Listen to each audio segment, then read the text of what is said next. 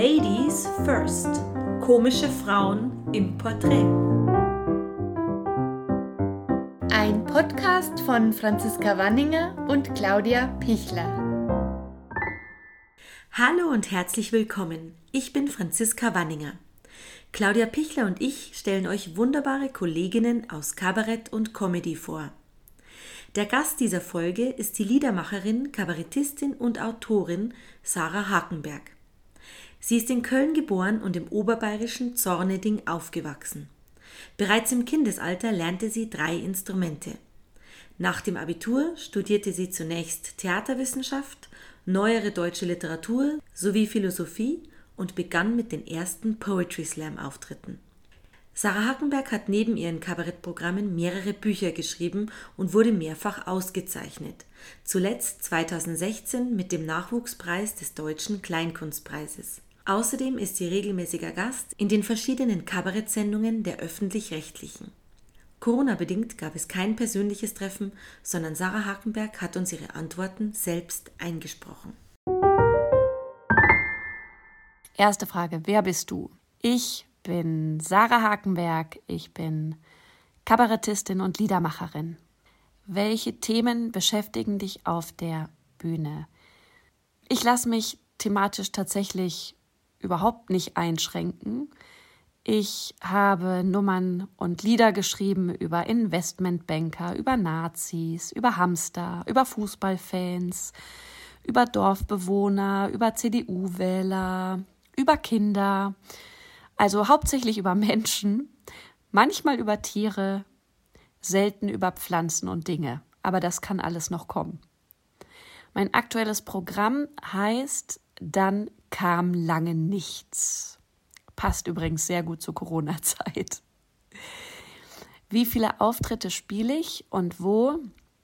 Ich mache inzwischen nur noch höchstens 70 Auftritte pro Jahr.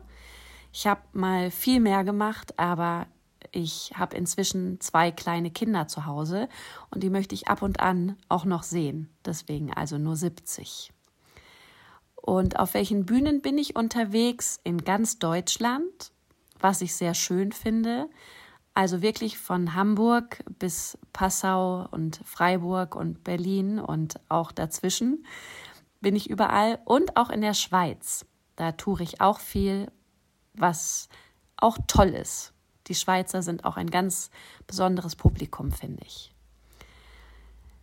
Wie hast du dein Programm erarbeitet?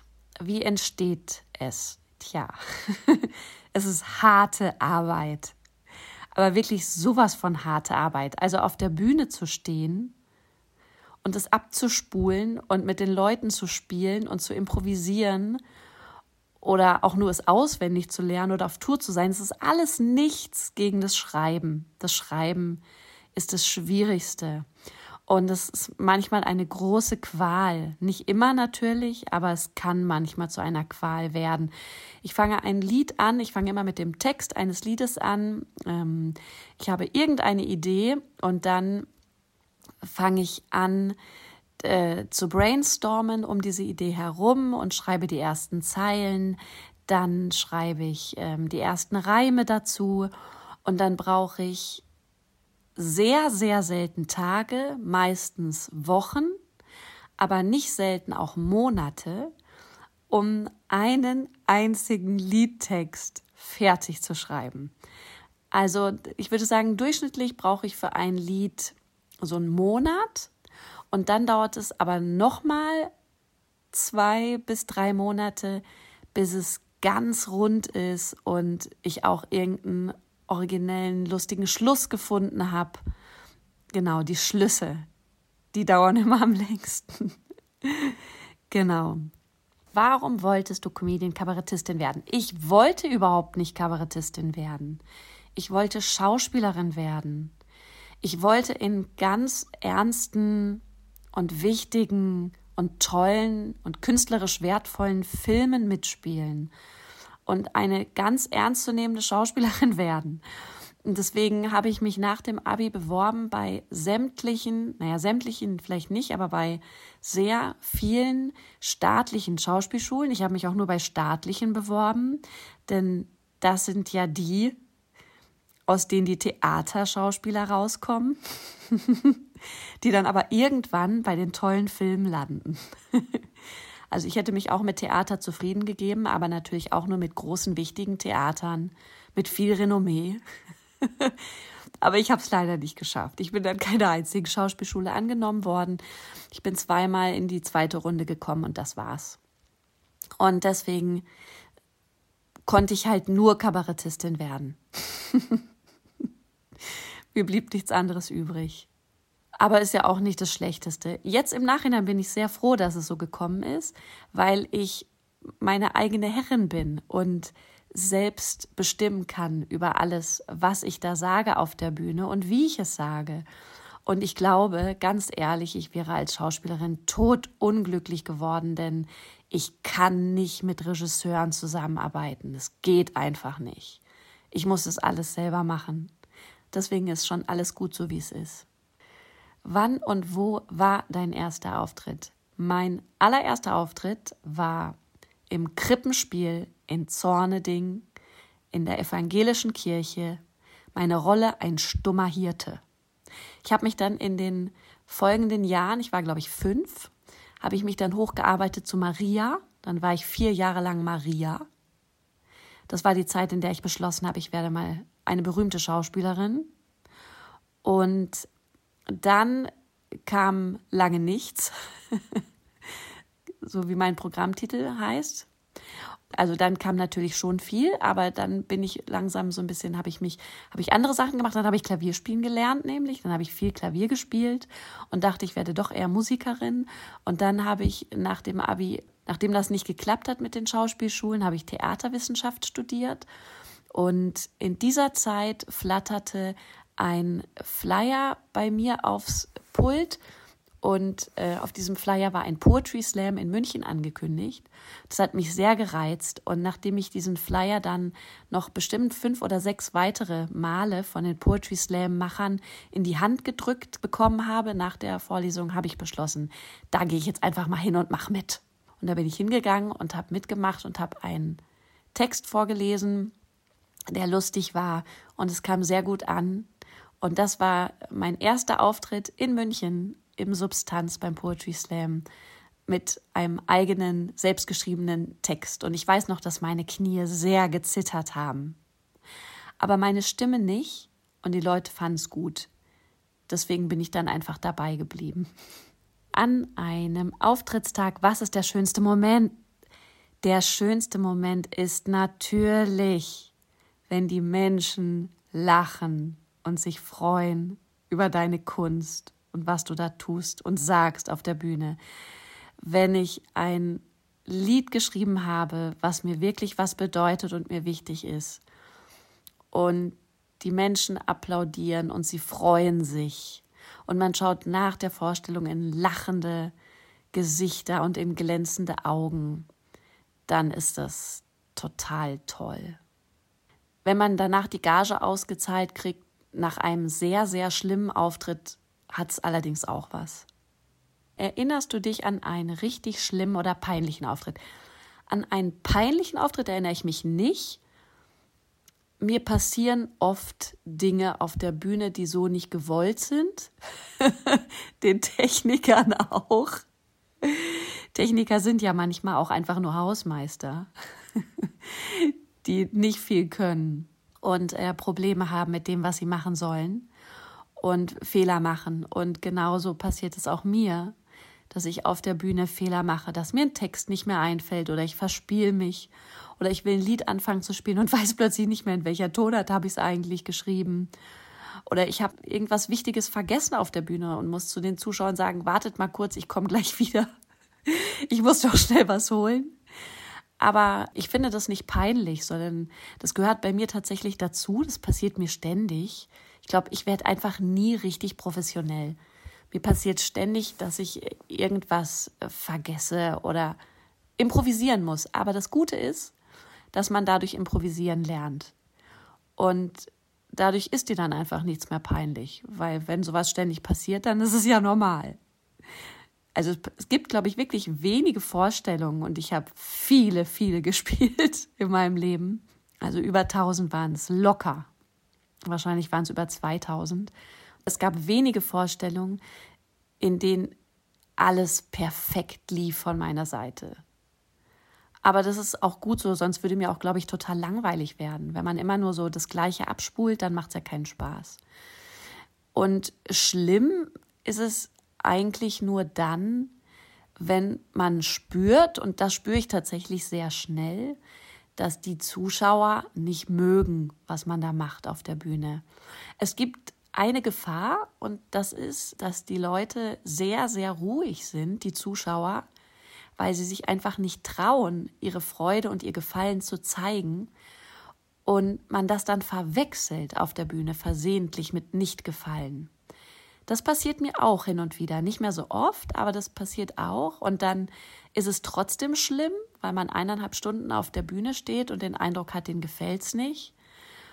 Aber zumindest klärt sich dann danach, dass es ihnen eigentlich doch gefallen hat und sie das nur nicht zeigen können.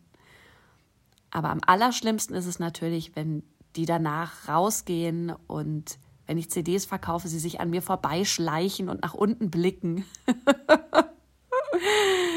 glaube, das Schlimmste, was nach der Vorstellung mal jemand zu mir gesagt hat, war, -hmm, also du kannst ja auch sehr gut Klavier spielen. Weil wenn es um was geht, dann ganz sicher nicht darum, dass ich gut Klavier spielen kann. Gab es über die Jahre größere Rückschläge und wenn ja, welche? Größere Rückschläge gab es nicht, aber es ist ein ständiges Auf und Ab so würde ich das beschreiben. Also ich habe inzwischen, glaube ich, sechs Soloprogramme geschrieben und ein Duo-Programm. Und ich stelle fest, das erste Programm war total toll und kam super an. Und das zweite war dann irgendwie eher nicht mehr so der Knaller. Das dritte war dann wieder super. Die Kritiker haben sich überschlagen mit tollen positiven Kritiken. Das vierte wurde dann wieder nicht so wahrgenommen. Das fünfte war dann wieder so. Also so geht es eigentlich immer so ein ständiges Auf und Ab. Und das Gute ist aber, dass, wenn man das öfter erlebt hat, eines nicht mehr so mitnimmt, sondern es gehört irgendwie dazu. Und solange man den Eindruck hat, es geht permanent in irgendeiner Weise aufwärts oder zumindest bleibt es gleich und es wird nicht schlechter im Großen und Ganzen, dann ist es alles okay. Wie hast du die überwunden? Ja, also wie gesagt, es gab keine größeren Rückschläge. Ich kann mich erinnern, dass ich oft, wenn ich den Eindruck hatte, es läuft irgendwie nicht mehr so gut, dann habe ich meine Agentin angerufen und habe gesagt, sie muss jetzt mal wieder mehr arbeiten. ich habe es einfach auf meine Agentin geschoben. das hilft.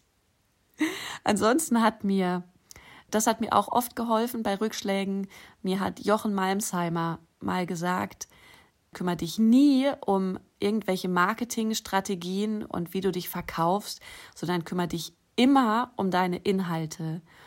Und irgendwann bist du so gut, dass die Leute nicht mehr an dir vorbei können. Und das habe ich verinnerlicht über Jahre hinweg. Und irgendwas in mir glaubt auch immer noch daran, auch wenn ich inzwischen sehr, sehr häufig lese, dass es leider falsch ist, was mir Jochen Malmsheimer da gesagt hat.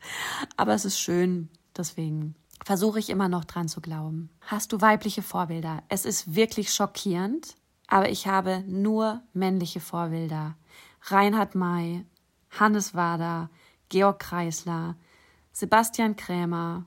Aber ich kenne auch keine Liedermacherin der Generation vor mir, die eigene, selbstgeschriebene, lustige Lieder gesungen hätte, zumindest im deutschsprachigen Raum. Wenn ich sie kennen würde, ich bin mir sicher, sie wäre mein Vorbild. Wenn es sie geben würde. Aber ich befürchte, es gibt sie nicht. Aber das wird sich ja jetzt alles ändern, natürlich. Ist es ein Vorteil oder ein Nachteil, eine Frau zu sein in unserer Szene? Ich finde, es hat Vor- und Nachteile. Ein ganz großer Vorteil als Frau ist, dass man am Anfang viel schneller wahrgenommen wird.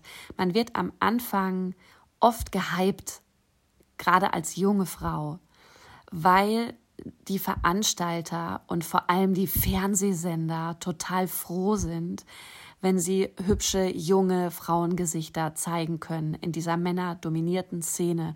Man wird sehr viel schneller zu Mixshows eingeladen weil die Veranstalter, vor allem natürlich die Veranstalterinnen, mindestens eine Frau haben wollen pro Mixshow. Inzwischen müssen es eigentlich mindestens zwei sein, damit es nicht blöd aussieht. Und deswegen werden Frauen gesucht nach wie vor und deswegen der Weg wird einem am Anfang leicht gemacht. Und dann kommen irgendwann die Nachteile, nämlich wenn man Solo spielt und in die großen Häuser will und so richtig bekannt werden will.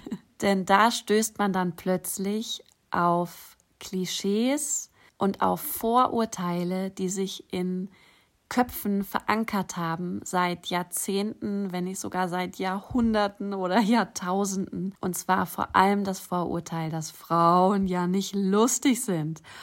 Und das Schlimme ist, dass auch wenn viele behaupten, es wäre nicht so, ich bin felsenfest davon überzeugt, dass dieses Vorurteil noch in ganz, ganz vielen Köpfen ist, wenn auch nicht mehr in allen und vor allem nicht in jungen Köpfen, aber in Köpfen ab 40 und aufwärts ist es noch da. Und zwar nicht nur bei Männern, sondern auch bei Frauen. Und das ist doof und das ist schade und das verhindert ganz oft Frauen dann ab einem gewissen Schritt weiterzukommen. Das Gute ist, dass sich das jetzt ändert. Also ich sehe wirklich, dass es da eine positive Entwicklung gibt, gerade weil sich immer mehr Frauen getraut haben. In meiner Generation sind es schon so viel mehr als in der Generation vorher. Und die Frauen werden selbstbewusster und es gibt junge, tolle Frauen wie Hazel Brugger, Lisa Eckert, die einfach ihr Ding machen und sich da überhaupt nicht einschränken lassen und die vielleicht auch schon gar nicht mehr mit diesem Vorurteil zu kämpfen hatten. Zumindest nicht in ihrem Kopf. Und das wäre schon toll. Denn ich kann mich noch sehr gut erinnern, dass ich damals auf die Bühne gegangen bin und mich erst mal selber davon überzeugen musste, dass ich lustig bin, obwohl ich eine Frau bin. Aber ähm, das hat sich inzwischen auch gelegt. Ich finde mich sehr lustig. Und Hazel auch. und viele, viele andere Frauen auch übrigens. Es gibt so viele lustige Frauen. Und es wird nicht mehr lange dauern und es wird sich durchgesetzt haben. Und kein Mensch wird mehr behaupten, Frauen seien nicht lustig. Vielleicht dreht sich's. Und irgendwann müssen die Männer kämpfen darum, noch lustig sein zu können, weil die Frauen einfach lustiger sind. Wer weiß. Vielleicht ist es aber auch irgendwann einfach keine Sache mehr des Geschlechts. Und Frauen und Männer dürfen gleichermaßen lustig sein. Das wäre doch schön. Hast du schon mal beruflich was erlebt, wo du gedacht hast, als Mann wäre mir das nie passiert? Es ist ganz schwer zu sagen, finde ich. Man weiß es ja nicht, ob es einem als Mann auch passiert wäre. Was ich total nervig fand in meiner Anfangszeit, dass ganz oft ältere männliche Veranstalter nach meinen Auftritten das Bedürfnis hatten, mich mir ungefragt zu erklären, wie die Welt und unser Business eigentlich funktioniert und was ich doch noch besser machen könnte. und dass es doch eigentlich auch ganz schön wäre, in der Pause mal was anderes anzuziehen, das Kostüm zu wechseln, solche Sachen. Ähm, also ungefragt mir Kritik zu geben. Und ich könnte mir vorstellen, dass es Männern nicht so oft passiert. Aber ich weiß es halt auch nicht. Hast du das Gefühl, dass Frauen auf der Bühne generell anders bewertet werden als Männer? Ja, das denke ich schon. Aber auch das hat sich geändert. Ich weiß, dass ich in meiner Anfangszeit, dass in meiner Anfangszeit sehr, sehr häufig nach meinem Auftritt Männer und Frauen zu mir gesagt haben, ja, für eine Frau echt gut.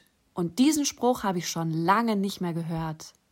Und ich weiß nicht, ob es daran liegt, dass ich einfach auch tougher geworden bin und älter und man sich auch nicht mehr so leicht traut, mir sowas zu sagen.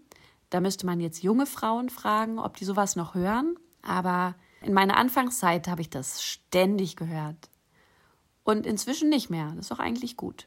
Wie gehst du mit Pressekritiken um? Gab es Kritiken, die dich getroffen haben? Oh ja, oh Gott, ich habe geweint schon wegen einer Kritik in der FAZ Ja, in der FAZ war einmal eine grauenhafte Kritik. Es war eigentlich ein Artikel über die Freiburger Börse und ich war einer der Newcomer und mein Auftritt kam total gut an und ich habe damals Jochen Malmsheimer kennengelernt, der saß im Publikum und hat beim Rausgehen wohl ganz oft gesagt, ist die gut, die Frau, ist die super. Und das hat viele Veranstalter dazu animiert, mein Programm sofort zu buchen. Das hat mich sehr gefreut. Also es war ein großer Erfolg und ich kam nach Hause und dann erzählte mir jemand, du bist übrigens mit einem riesigen Bild in der FAZ. Und dann habe ich mir die FAZ gekauft und es war wirklich ein riesiges Bild. Es war nur ein Bild, ein einziges Bild von der ganzen Börse und das war ich. Großformat. Und dann stand aber in diesem Artikel natürlich nicht viel über mich und viel über die Börse. Und der einzige Satz, der über mich drin stand, der lautete in etwa so, wenn die Künstlerin Sarah Hakenberg noch das eine oder andere verändert. Das weiß ich nicht mehr ganz genau. Aber was ich noch weiß, wie der Satz endete, und er endete so, könnte etwas sehr Passables daraus werden. Und am meisten hat mich das daraus getroffen.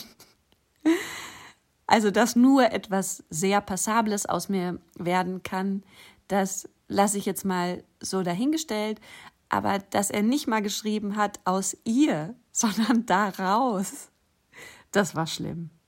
Und ich habe ihm daraufhin auch geschrieben. ich habe gesagt, ich finde das unmöglich. Und er hat mir auch zurückgeschrieben. Das war ganz nett. Denkst du darüber nach, was du auf der Bühne anziehst? Ja, das tue ich schon. Aber ich denke nicht darüber nach, was gut aussieht, sondern im Gegenteil, ich denke eigentlich drüber nach, was so neutral aussieht, dass man gar nicht darauf achtet, was ich anhabe. Also ich versuche, die Kleidung so dezent zu gestalten, dass alle, die mich sehen, wenn ich auf die Bühne komme, nicht denken, oh, was hat die da an, sondern sofort sich auf meine Inhalte konzentrieren. Das versuche ich. Ich befürchte, mein Rock ist immer noch zu kurz dafür. Wenn ich jetzt drüber nachdenke. Also bin ich eigentlich selber schuld. Aber ich weiß, dass ich am Anfang noch sehr darauf geachtet habe, gut auszusehen auf der Bühne und mich schick zu schminken und mir eine schicke Frisur zu machen. Und ich hatte ein obersexy Kleid an mit Rückenausschnitt und kurz und knapp und knallrot. Und so oft habe ich mir danach anhören müssen, wie sexy mein Kleid ist, dass ich dachte, nee, da läuft was falsch. Denn wenn es um etwas nicht geht, dann darum, wie sexy mein Kleid ist. Und deswegen habe ich angefangen, genau, sehr unauffällige Sachen anzuziehen. Und das ist ein Jeansrock und total langweilige, schwarze, unaufgeregte Schuhe und ein T-Shirt. Und seitdem hat sich auch niemand mehr zu meiner Kleidung geäußert. Das hat mir sehr gut gefallen und gefällt mir bis heute. Ja, Sexismus ausgesetzt. Wurdest du schon mal sexuell belästigt? Puh, also das ist ja immer ganz schwer, ne? Wo fängt Belästigung an? Oder wo hört ein Kompliment auf und wo fängt Sexismus an? Es gab bestimmt viele Fälle, die in der Grauzone lagen. Auf jeden Fall. Und es gab auch schon Veranstalter, die mir zu nahe gekommen sind, körperlich. Das mag ich natürlich überhaupt nicht. Und als ich jünger war, habe ich das auch noch nicht so richtig einordnen können. Aber das Schöne ist, umso älter man wird, umso seltener passiert einem das. ah, ein schöner Vorteil am Älterwerden. Ah, mir fällt gerade noch eine andere schöne Geschichte ein zum Sexismus was ein Mann vermutlich auch so nicht erlebt hätte. Ich habe einmal einen Auftritt gehabt in Mainz im Unterhaus und in Mainz wird ja auch einmal im Jahr der Deutsche Kleinkunstpreis vergeben, der der wichtigste Preis ist in unserer Branche. Und nach meinem Auftritt habe ich erfahren, dass ein paar Jurymitglieder von dem Kleinkunstpreis im Publikum saßen. Und ein Jurymitglied, ein Mann, saß danach noch am Tisch und hat einen Wein getrunken mit ein paar anderen zusammen und ich habe mich da dazu gesetzt, weil da der Veranstalter auch saß und Dann irgendwann hat er sich mir auch vorgestellt und hat gesagt, er ist Jurymitglied vom Kleinkunstpreis. Und dann haben wir natürlich über den Kleinkunstpreis geredet. Und dann haben wir aber auch irgendwann über mich geredet. Und ich befürchte auch ungefragt natürlich hat er seine Meinung geäußert zu meinem Programm. Und er meinte, ja, Sarah, also es ist schon gut, was du machst. Also so rein qualitativ, ich kann ganz schwer was dagegen sagen. Ich muss wirklich danach suchen, was es ist, was mir da noch fehlt bei dir, da irgendwie Worte zu finden. Aber vielleicht solltest du dir einfach mal einen Pferdeschwanz machen und nicht immer die Haare offen tragen. Das fand ich so unfassbar. So unfassbar doof. Genau. Aber solche Sprüche muss man sich eben anhören. Als Frau. Was würdest du einer Frau, die Comedy oder Kabarett machen möchte, raten? Ich würde erstmal Frauen überhaupt dazu raten, das zu tun. Denn daran scheitert es ja meistens schon. Die meisten trauen sich ja gar nicht. Und das ist Quatsch. Man sollte sich als Frau trauen und man wird am Anfang hofiert als Frau und es wird erstmal gut laufen und bis dahin sollte man es erstmal probieren, wenn man Lust drauf hat. Es gibt so viele lustige Frauen und die gehören auf die Bühne und die trauen sich nur nicht und die sollen es einfach machen. Und danach kann ich nur, wie Jochen Malmsheimer, allen, egal ob Mann oder Frau, dazu raten, weiter an den Inhalten zu arbeiten. Denn darum geht's. Und das ist das, was bleibt. Und ganz wichtig ist als Frau nicht immer nur über Männer zu sprechen. Das finde ich persönlich total wichtig. Ich finde, das ist ein Fehler, den die Generation vor mir gemacht hat, die Frauen der Generation vor mir, dass sie fast nur über Männer geredet haben und sich lustig gemacht haben über Männer und dann wird es einfach langweilig. Und es gibt so viele Themen. Man kann ja auch über Männer reden, aber nicht nur. Das ist wirklich öde. Ich habe mein erstes Programm gemacht, nur einzig, ausschließlich über meine Ex-Freunde und Ex-Liebhaber und habe dieses Klischee also vollends bedient. Die Frau steht auf der Bühne und macht Witze über Männer es gab eine Geschichte, die war sowas von sexistisch. Da habe ich gesprochen über einen Mann mit einem Sprachfehler und einem Mini-Pimmel. Und die Leute haben gejohlt, ja, Männer und Frauen. Kann man ja machen, meinetwegen. Aber eigentlich ist es total doof, denn wir Frauen wollen ja auch nicht, dass man sexistisch über uns redet und sexistische Witze über uns macht. Und ich finde, wenn man das möchte und für sich beansprucht, dann sollte man es selber halt auch nicht machen. Ich finde, wir brauchen dringend mal ein Lied oder eine Nummer über einen Toaster. Gibt es nämlich, glaube ich, noch nicht. Oder über einen Schrank. Warum nicht? Das kann so lustig sein. Man muss einfach mal Ideen sammeln. Wenn ihr es nicht macht, dann mache ich's. Hast du Unterstützung erfahren von Männern, von Frauen? Von beiden. Eindeutig. Es gab Martina Schwarzmann, die war die allererste, die mich total gefördert hat und mich ermuntert hat, das zu machen, was ich jetzt tue. Und ich weiß auch nicht, ob ich es ohne Martina Schwarzmann jemals geschafft hätte, dann auch wirklich diesen Beruf zu ergreifen. Aber es gab auch Männer, die mir geholfen haben. Genau. Also da kann ich nicht sagen, dass mir die einen mehr geholfen hätten als die anderen. Förderst du Nachwuchskünstler? Ja, ich hatte zweimal eigene Shows, in denen ich mir Nachwuchskünstler eingeladen habe. Das hat mir auch total Spaß gemacht. Das schaffe ich jetzt einfach gerade nicht mehr zeitlich, aber ich empfehle natürlich sehr gerne vorrangig Nachwuchskünstlerinnen, die ich gut finde, weiter an Veranstalterinnen und Veranstalter. Gibt es etwas, was dir deinen künstlerischen Werdegang hätte erleichtern können? Also, ich hatte tatsächlich am Anfang einfach nur Probleme mit meinem eigenen Selbstbewusstsein. Ich dachte einfach, ich bin nicht lustig als Frau und andere sind viel besser. Ich, ich war felsenfest davon überzeugt, dass ich nie so gut sein werde und so lustig wie meine männlichen Kollegen. Aber da stand ich mir einfach selbst im Weg. Und wie gesagt, ich glaube, die jungen Frauen von heute, die sind da schon einen Schritt weiter. Was könnte sich in der Branche ändern, um jungen Künstlerinnen ihren Weg zu erleichtern? Also was es noch bräuchte, wäre eine Frau in einer Machtposition in unserer Branche. Eine Frau, die die heute Show moderiert, die in der Anstalt eine der wichtigen Protagonistenrollen hat. Sowas bräuchte es noch. Ganz unbedingt. Und wenn wir das haben, dann müssen wir, glaube ich, nicht mehr viel tun. Was sind deine nächsten beruflichen Projekte?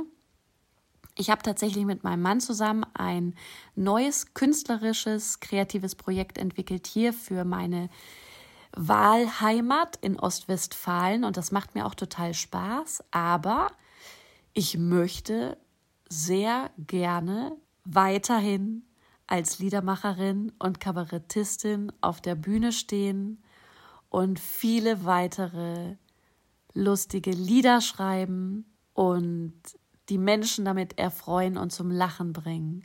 Und es ist mein Traum, dass ich da mit 70 oder 80 immer noch stehe, mit meiner Ukulele oder am Klavier und die Menschen mir zuhören und sich freuen über meine Lieder.